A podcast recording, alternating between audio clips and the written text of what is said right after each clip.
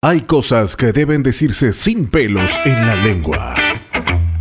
Y hay situaciones que definitivamente no deben callarse. A quien le caiga. Con Ulises Oyarzún.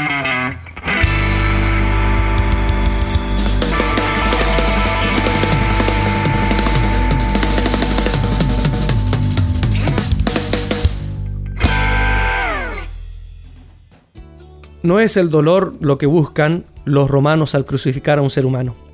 Aunque la cruz produce un inmenso suplicio por un periodo de tiempo largo, aún así esta no es la función principal de la crucifixión. Es la vergüenza lo que busca este método de tortura vergonzosa. Colgar completamente desnudo al ejecutado y exhibirlo vergonzosamente, chillando de dolor, pidiendo la muerte a gritos.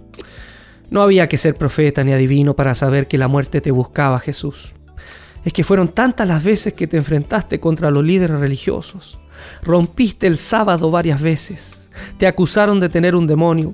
Por eso ciudades enteras te rechazaron. Viniste al mismo templo santo hace una semana para encarar a los sacerdotes y fariseos y demostrar su negocio lucrativo. Les dijiste que eran una salta de hipócritas. En síntesis, les dijiste que el Dios que adoraban y enseñaban no era el verdadero Padre. Con esa manera de actuar fuiste tú mismo quien se puso la soga al cuello y aquí terminaste. En el primer concurso de popularidad en que se te vio involucrado perdiste frente a Barrabás. Las mayorías casi nunca tienen la razón. Te transformaste en un personaje odioso y en una amenaza para los intereses de la élite religiosa. Y así el pueblo te entregó a los romanos y los romanos te hicieron carne de cañón hasta colgarte desnudo frente a todos.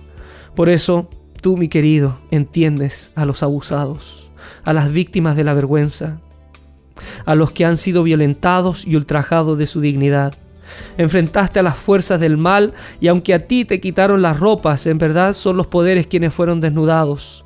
El poder religioso que ostentaba entregar misericordia fue implacable contigo. El poder político que reflejaba impartir la justicia fue indolente e injusto con tu persona.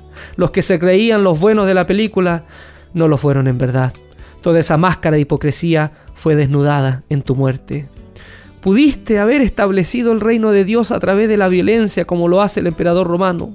Lo pudiste haber establecido a través de la lógica con argumentos inobjetables como los filósofos griegos.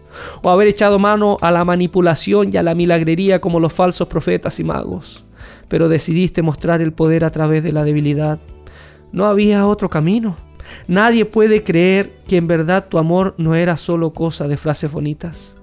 Verdaderamente la cruz vino a ser una gran paradoja, pues mientras más maldad reflejada, más misericordia impartida. Nadie debería morir de esta forma tan vergonzosa, tan cruel. Por eso los romanos no crucifican a sus ciudadanos. Por eso la cruz es casi una inmoralidad pronunciarla.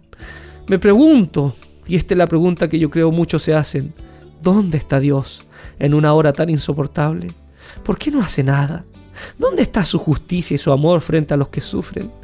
Pero te miro Jesús agonizante y quizás esa sea la respuesta. Ahí está Dios, sufriendo el dolor indecible, entregado a la injusticia y a la maldad, solidarizando con todos los crucificados y asesinados de la historia, con todos los que mueren de manera injusta, los pobres que en masas enfrentan la muerte mientras otros indolentes pasan de largo, los millones de niñitos que mueren de hambre frente a la mirada fría de unos pocos que se engordan inmoralmente. Ahí está Dios, tomando parte con los que caminan al patíbulo, porque solo aquel puede salvarnos pues sabe lo difícil que es ser un hombre de carne y hueso en este mundo tan injusto. ¿Todavía estás ahí? Si aún quieres más información sobre nosotros, visítanos en www.ulisesoyasun.org o en Facebook, Twitter e Instagram. Hasta el próximo A quien le caiga. Te esperamos.